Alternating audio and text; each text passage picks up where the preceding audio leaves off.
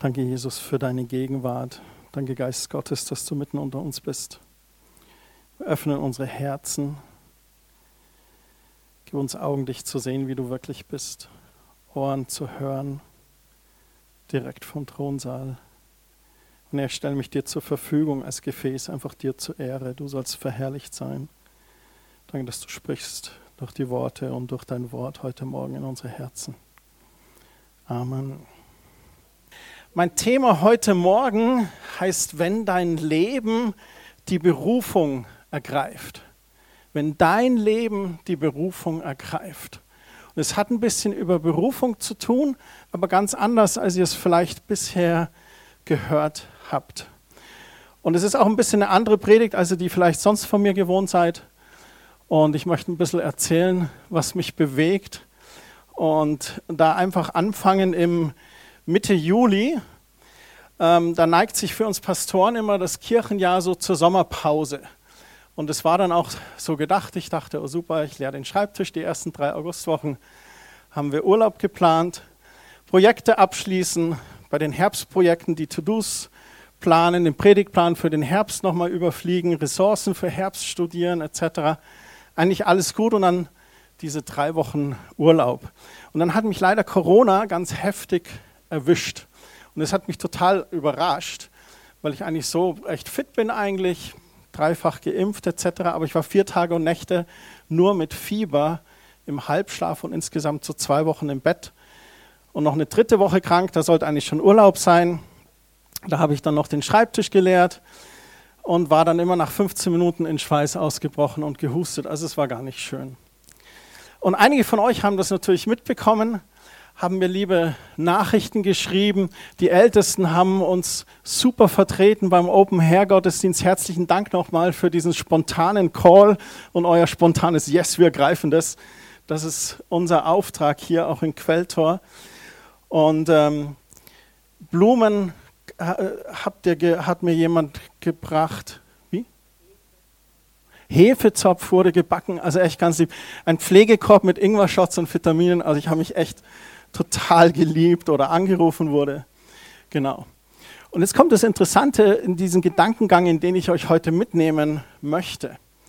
Und ich möchte auch daraus keine Regel machen, aber mir ist aufgefallen, dass sich gerade die Personen gemeldet hatten, die schon mal mit Corona erkrankt waren. Also die sich da vielleicht auch reinversetzen können. Und ist es nicht oft so, meist können wir uns am besten in eine Situation oder in die Lage einer Person versetzen, wenn wir da schon selber mal drin gesteckt haben. Was du machst mittlere Reife demnächst, ja, ja, die habe ich auch gemacht, das kann ich gut nachvollziehen.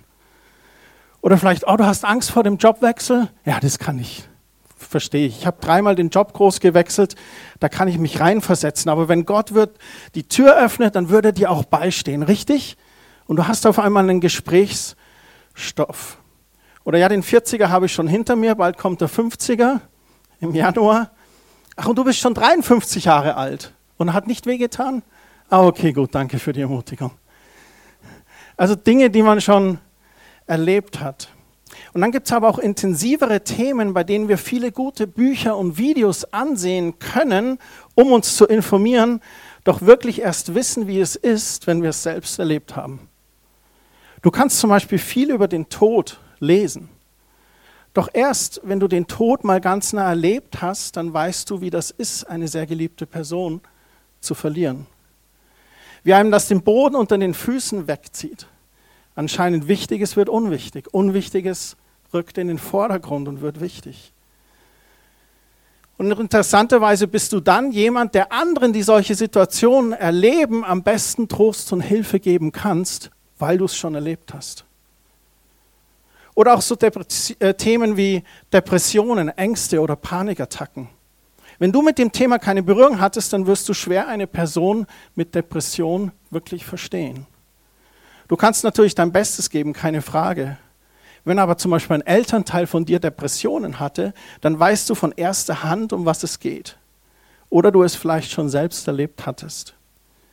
Dann merkst du, das ist nicht nur, man ist down, sondern das ist komplexer. Oder die Herausforderung mit einer Sucht, mit Alkoholsucht zum Beispiel. Wenn du selbst herausgefordert bist oder enge Personen hast, die mir damit kämpfen, dann verstehst du das anders. Wenn du damit noch nie Berührung hattest, dann denkst du vielleicht, ja, was ist denn bei denen falsch? Warum hören die nicht mit dem Trinken oder Rauchen oder Kiffen auf? Komm doch einfach aufhören. Nun, weil mehr dahinter steckt, als offensichtlich ist. Wenn du selber Dinge erlebt hast, wirst du anders urteilen, aber auch besser damit umgehen können, weil du kannst dich in die Lage des anderen reinversetzen. Und dann wirkliche Hilfe leisten können, statt vielleicht nur zu beurteilen oder sogar zu verurteilen. Es gibt noch so vieles mehr persönliche Einschnitte im Leben, die man sich vielleicht nie gewünscht hat, aber die passiert sind. Ein Scheidungskind wird ein anderes Scheidungskind besser verstehen können. Ein Waisenkind wird andere Weise gut verstehen können. Ein Soldat, der mit posttraumatischem Belastungssyndrom nach der Kriegsheimkehr leidet, trifft vielleicht auf Unverständnis. In seiner wöchentlichen Selbsthilfegruppe findet er Unterstützung und Rat, weil da andere sind, die es auch erlebt haben. Warum erzähle ich dir das alles? Wir leben in einer Welt, die nicht Gottes ursprünglichen Plan entspricht. Das Paradies ist schon lange geschlossen. Mühsam mit Angst und Schweiß, Krankheit und Krieg, Tränen und Schmerzen gehen wir durch diese Welt. Wir versuchen das Beste daraus zu machen, sind aber immer wieder herausgefordert. Doch Gott hatte einen Plan, diesem Dilemma Einhalt zu gebieten. Viele Jahrhunderte gab er einzelnen Menschen immer wieder eine Berufung, sein Sprachrohr in dieser Welt zu sein. Ich möchte das noch einmal betonen. Gott gab Menschen eine Berufung, sein Sprachrohr in dieser Welt zu sein. Jesaja ist eine dieser Personen. Jesaja 9, Vers 5 und 6, da heißt es: Uns ist ein Kind geboren, ein Sohn ist uns geschenkt. Er wird die Herrschaft übernehmen. Man nennt ihn wunderbarer Ratgeber, starker Gott, ewiger Vater, Friedensfürst. Er wird seine Herrschaft weit ausdehnen und dauerhaften Frieden bringen. Wie sein Vorfahre David herrschte über das Reich, festigt und stützt es, denn er regiert bis in alle Ewigkeit mit Recht und Gerechtigkeit.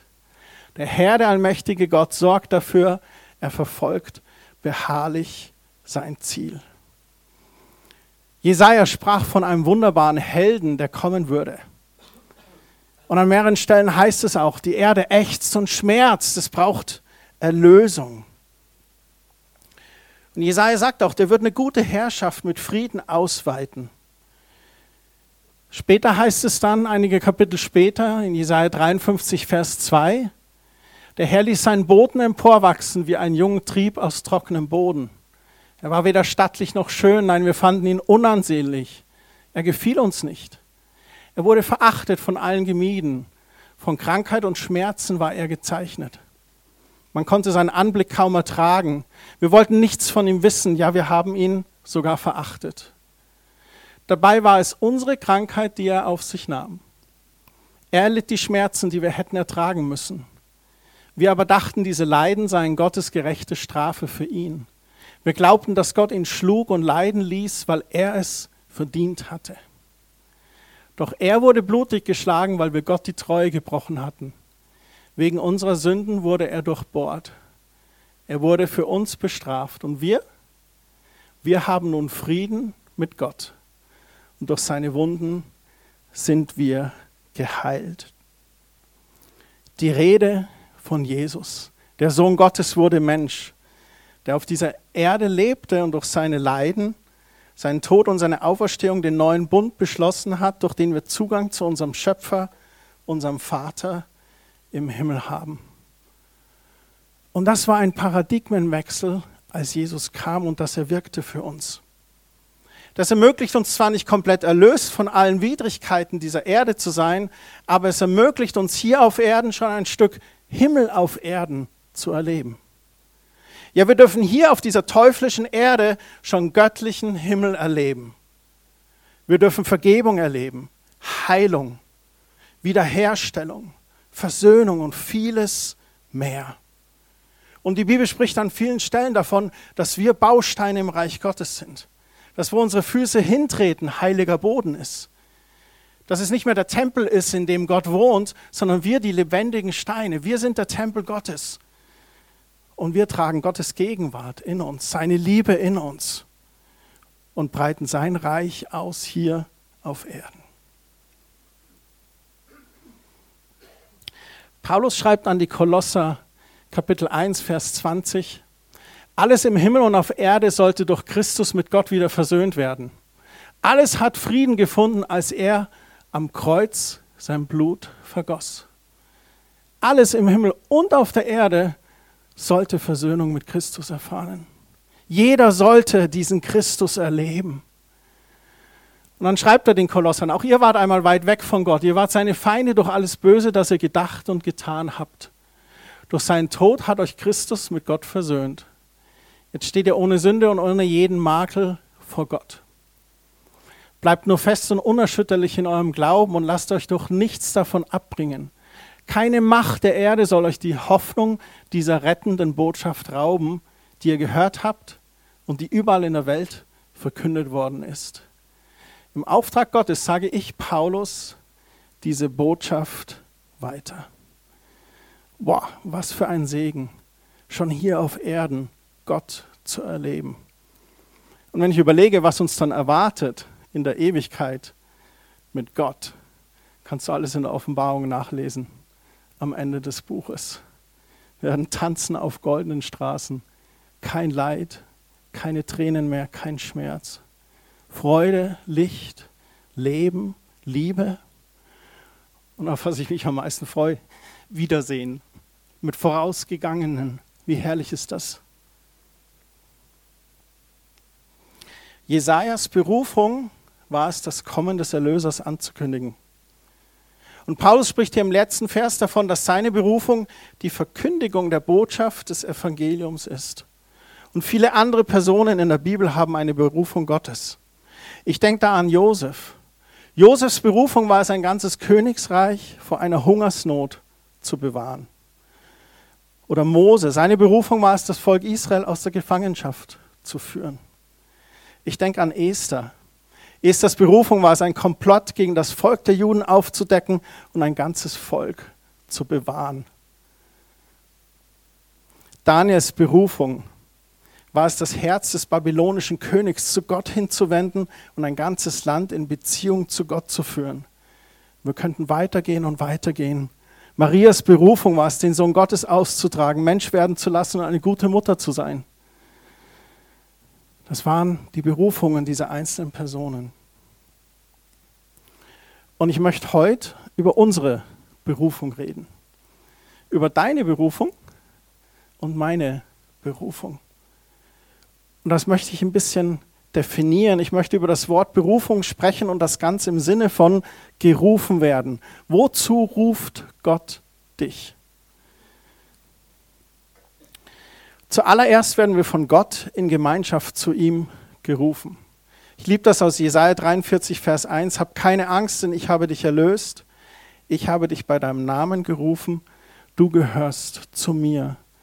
Jesaja spricht dies zum Volk Israel. Aber ich habe in meinem Leben auch erfahren, wie Gott gerufen hat. Christian, du bist mein Kind, du gehörst zu mir. Und so hat Gott jeden von euch auch beim Namen gerufen und in diese Gemeinschaft. Er liebt seine Schöpfung, wir sind seine Söhne und Töchter und mehr als alles sehnt er sich danach, dass wir das Erlösungswerk Jesu für uns ganz persönlich annehmen, dass die verlorenen Söhne und Töchter wieder zurück in die Arme des Vaters kommen. Und dann diese wunderbare, lebendige Beziehung hier auf Erden schon mit Gott zu erleben. Ein Vorgeschmack auf den Himmel. Wenn ich Berufung anschaue, dann hat das in erster Linie etwas mit meiner Beziehung zu Gott für mich zu tun. Mit dem, wer ich in Gottes Augen bin. Und erst danach hat sie etwas damit zu tun, was ich tue und was ich für Gott tue. Ich glaube, er ist primär zuerst an mir als Person interessiert, an der Beziehung zu mir. Und wenn er mich beruft, wenn er dich beruft, möchte er erstmal diese vertrauensvolle Freundschaft haben, kein Arbeitsverhältnis. Es geht um das Sein bei Gott vor dem Tun für ihn. Dass sich dann diese Beziehung auch im Tun widerspiegelt, ist für mich dann zwangsläufig. Beides gehört zusammen.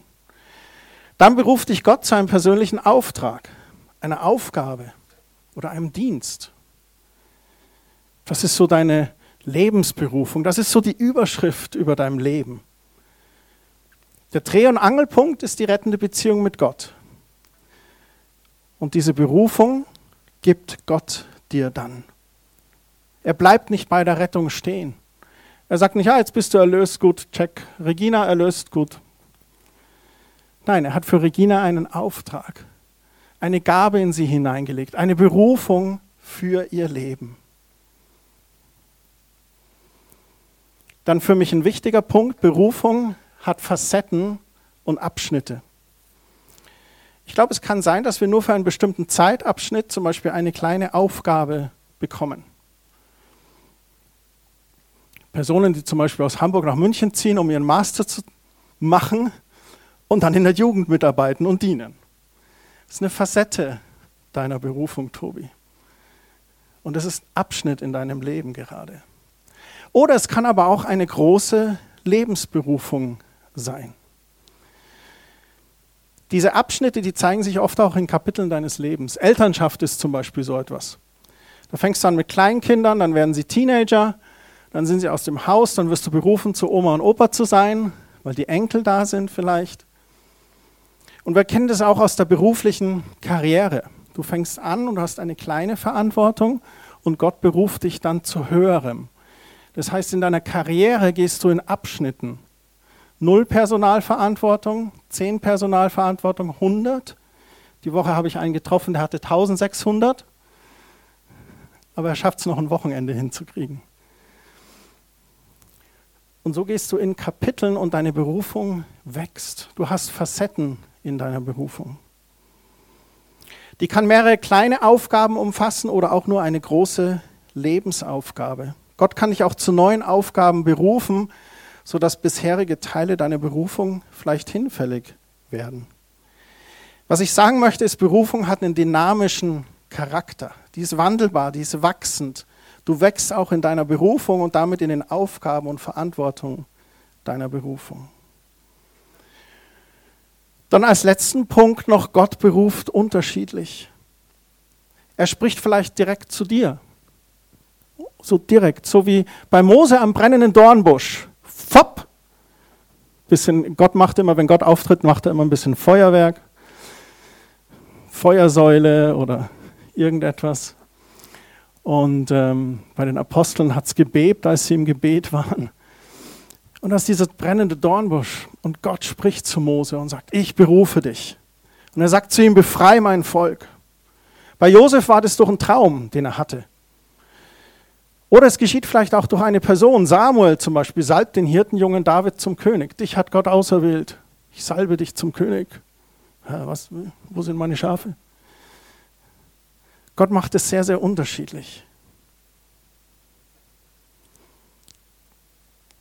Und ich möchte jetzt zu einer besonderen Berufung kommen, die wir alle haben, die mit meiner Einleitung zu tun hat. Ich glaube, deine Lebensgeschichte ist oft die Berufung deines Lebens oder Alltags. Und das ist dieser Titel, deine Berufung, wenn dein Leben die Berufung ergreift. Und ich möchte euch das erklären. Es gibt so viele Definitionen von Berufung. Heute diese Definition. Berufung ist das, wozu Gott mich auf meinem ganz persönlichen Lebensweg geschaffen hat. Berufung ist das, wozu Gott mich auf meinem ganz persönlichen Lebensweg geschaffen hat. Da steckt Lebensweg drin, da steckt persönlich und da steckt Schöpfung drin. Wir haben schon gesagt, Gott hat einen Auftrag für dich. Den hat Gott für dich vorgesehen, damit du Gottes Plan in dieser Welt erfüllen kannst. Sie umfasst das, was ich bin, das, was ich tue und ist das, wozu Gott mich letztlich geschaffen hat.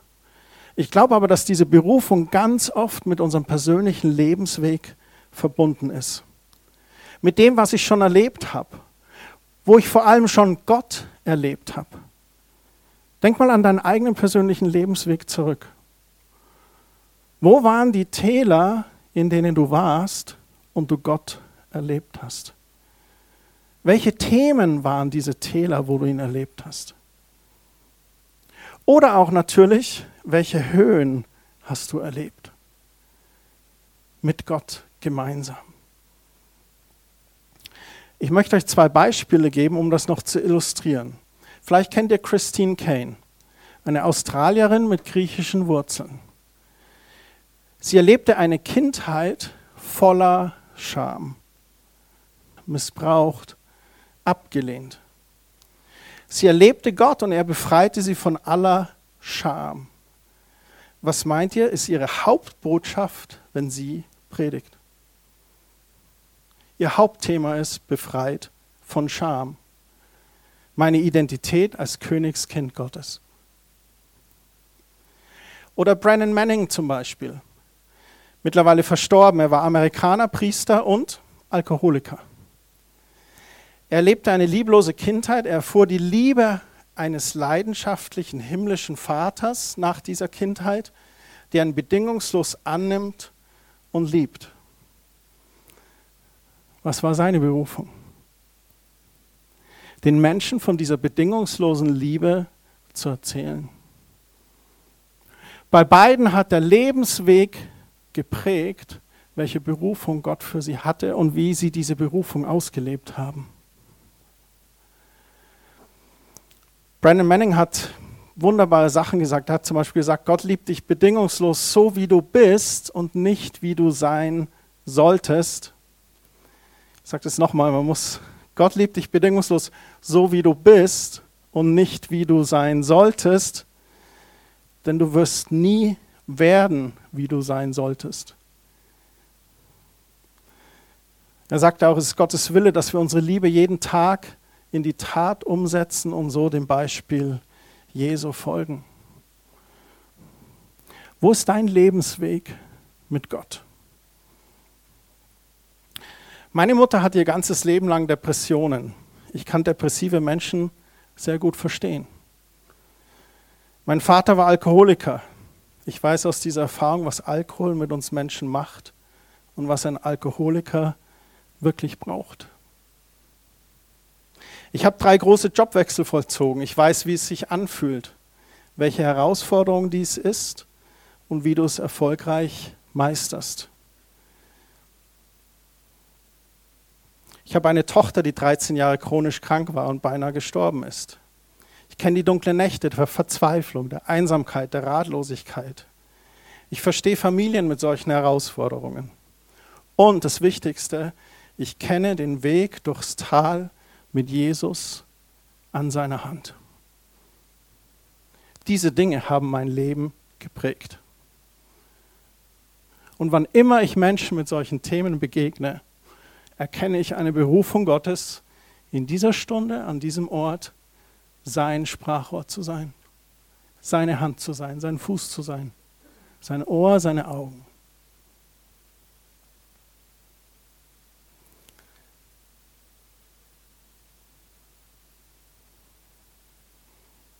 Wenn ich von seelischen Herausforderungen oder Depressionen höre, fange ich an zu beten.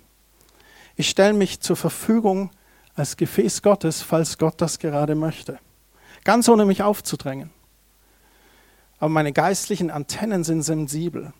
Ist da jemand, für den Gott hatte, eine Berufung für mich hat, eine Teilaufgabe, vielleicht nur ein kurzer Tagesauftrag? Dasselbe bei den anderen Themen, die ich genannt habe.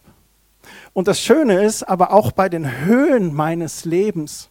Ich möchte hier kein dunkles Bild malen, dass Gott dich gerade da nutzt, wo du viel Mist erlebt hast.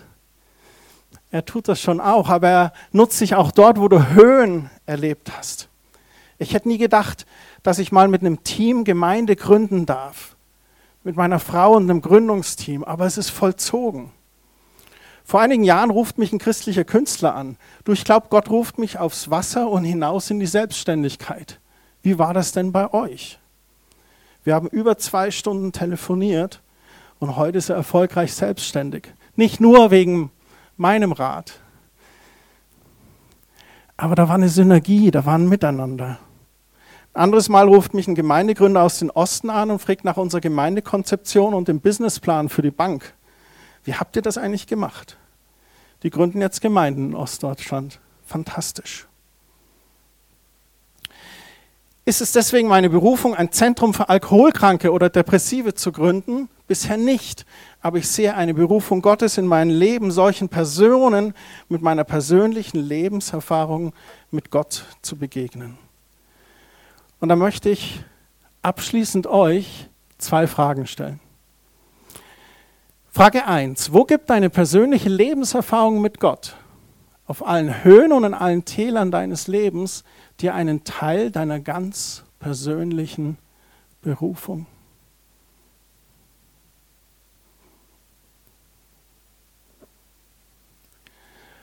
Und Frage 2. Bist du bereit, deine geistlichen Antennen sensibilisiert zu deinen Lebensthemen zu haben und dich Gott das heißt, als Teil deiner Berufung oder auch ganz unkompliziert im Alltag für Tagesaufgaben zur Verfügung zu stellen. Ihr habt schon gemerkt, ich rede nicht unbedingt von der großen Berufung, nicht unbedingt von der Überschrift Gottes über deinem Leben. Ich rede darüber, wo hast du Gott erlebt und kann das ganz praktisch weitergeben. Und da braucht es sensible geistliche Antennen. Da darf ich als Christ nicht mit Scheuklappen durch die Welt laufen, ja, Tobis Not habe ich jetzt nicht gesehen. Nee, da muss ich mal die Scheuklappen aufmachen, aufs Herz, aufs Innere hören, Menschen wahrnehmen, sehen, zuhören. Hand und Fuß sein, Licht und Salz sein. Du bist berufen zur Gemeinschaft mit Jesus und seinem Lebensauftrag, aber auch zu Tagesaufträgen. Warum? Weil Gott das einfach sagt. Wir sollen Salz und Licht sein. Wir sind seine Hände und Füße. Wir sollen unser Licht nicht unter den Scheffel stellen. Wir sollen hell leuchten und Salz sein, Würze im Leben der anderen und konservieren. Wir sind die Hände und Füße Jesu. Jesus ist nicht mehr da, er hat uns das anvertraut. Was für eine Ehre. Das ehrt mich, das ehrt euch. Jesus schenkt euch Vertrauen. Und dann dürfen wir Hand und Fuß sein und Augen und Ohren Jesu. Und warum das Ganze? Um einfach Hilfe und Heil für Menschen zu bringen. Hilfe und Heil für Menschen. Ist das nicht wunderbar? Ich glaube, jeder von uns, der heute im Raum ist, hat irgendwie Hilfe von Gott erfahren. Und wir dürfen dies weitergeben. Und da möchte ich euch einfach zu ermutigen heute. Im August gab es einen ökumenischen Bekenntniskongress in Rehburg. Zum neunten Mal fand der statt. Es ist in der großen Ökumene, katholisch, evangelisch, paar Freikirchen. Der liebe Ulrich Pazzani hat dort gesprochen. Und er sagte folgendes, wer der Herrlichkeit Gottes im Angesicht des gekreuzigten und auferstandenen Herrn Jesus Christus begegnet ist, der wird zum Zeugen und Boten dieses Herrn berufen. Ich glaube, was er sagt, wenn du wirklich Jesus erkannt und gesehen hast, kannst du nicht anders, als dem nachzugehen und es anderen zu bringen. Wir wollen jetzt überleiten zum Abendmahl. Und Paulus spricht an mehreren Stellen über das Abendmahl ganz deutlich, Jesus ja auch. Jesus feierte kurz vor seiner Verhaftung das Abendmahl mit seinen Jüngern. Und er hat Brot gebrochen und geteilt und auch den Kelch gesegnet und hat gesagt, da ist eine Symbolik drin. Dieses Brot symbolisiert meinen Leib, den ich für euch geben werde, der gebrochen und durchbohrt sein wird. Und er sagt, dieser Kelch symbolisiert mein Blut, das ich vergießen werde zur Vergebung eurer Sünden. Tut dies zu meinem Gedächtnis, erinnert euch daran, feiert das, wenn ihr zusammenkommt. Und Paulus hat dann gesagt, dass da was Besonderes drinsteckt und dass wir unser Herz prüfen sollen, bevor wir Abendmahl feiern. Wenn da irgendwas ist, was zwischen dir und Gott ist, dann kannst du jetzt in der Zeit der Stille das vor Gott legen. Wenn du merkst, da trennt dich was, einfach zu ihm sagen, Gott, es tut mir leid, da bitte ich dich um Vergebung. Das war falsch. Und ich möchte aber auch diesen Moment der Stille heute nutzen für dieses eine was sich am Schluss gefragt hat. Bin ich sensibel für meine Umgebung? Wirklich diese, diese Tagesaufgaben, diese Berufungen meines Lebens zu erkennen, wo ich durch meine eigene Erfahrung mit Gott einfach Hilfe und Heil für Menschen geben kann. Oder renne ich da mit Scheuklappen? Und ich würde mich freuen, wenn wir das als Gemeinde einfach vor Gott bringen können heute. Und ich weiß, bei jedem ist es anders, bei jedem ist es unterschiedlich. Jeder ist anders gestrickt, aber es geht mir grundsätzlich einfach um diese Offenheit, Geist Gottes. Wo kann ich heute Licht und Salz sein? Jesus, danke, dass du alles gegeben hast und dass du dadurch den neuen Bund besiegelt hast, mit dem wir in Gemeinschaft mit dir sein können. Danke, dass du uns errettet hast, dass wir in dir das Heil gefunden haben, dass du uns beim Namen gerufen hast in die Gemeinschaft zu dir. Und Herr, da sind noch so viele. Wir wollen Licht und Salz sein. Jesus, wie wir sind, kommen wir vor dich bitten dich um Vergebung. Danke dir, dass du treu und gerecht bist und uns gerne vergibst. Diese Dinge auch in den See des Vergessens schmeißt und mit uns nach vorne schaust. Dafür danken wir dir. Amen.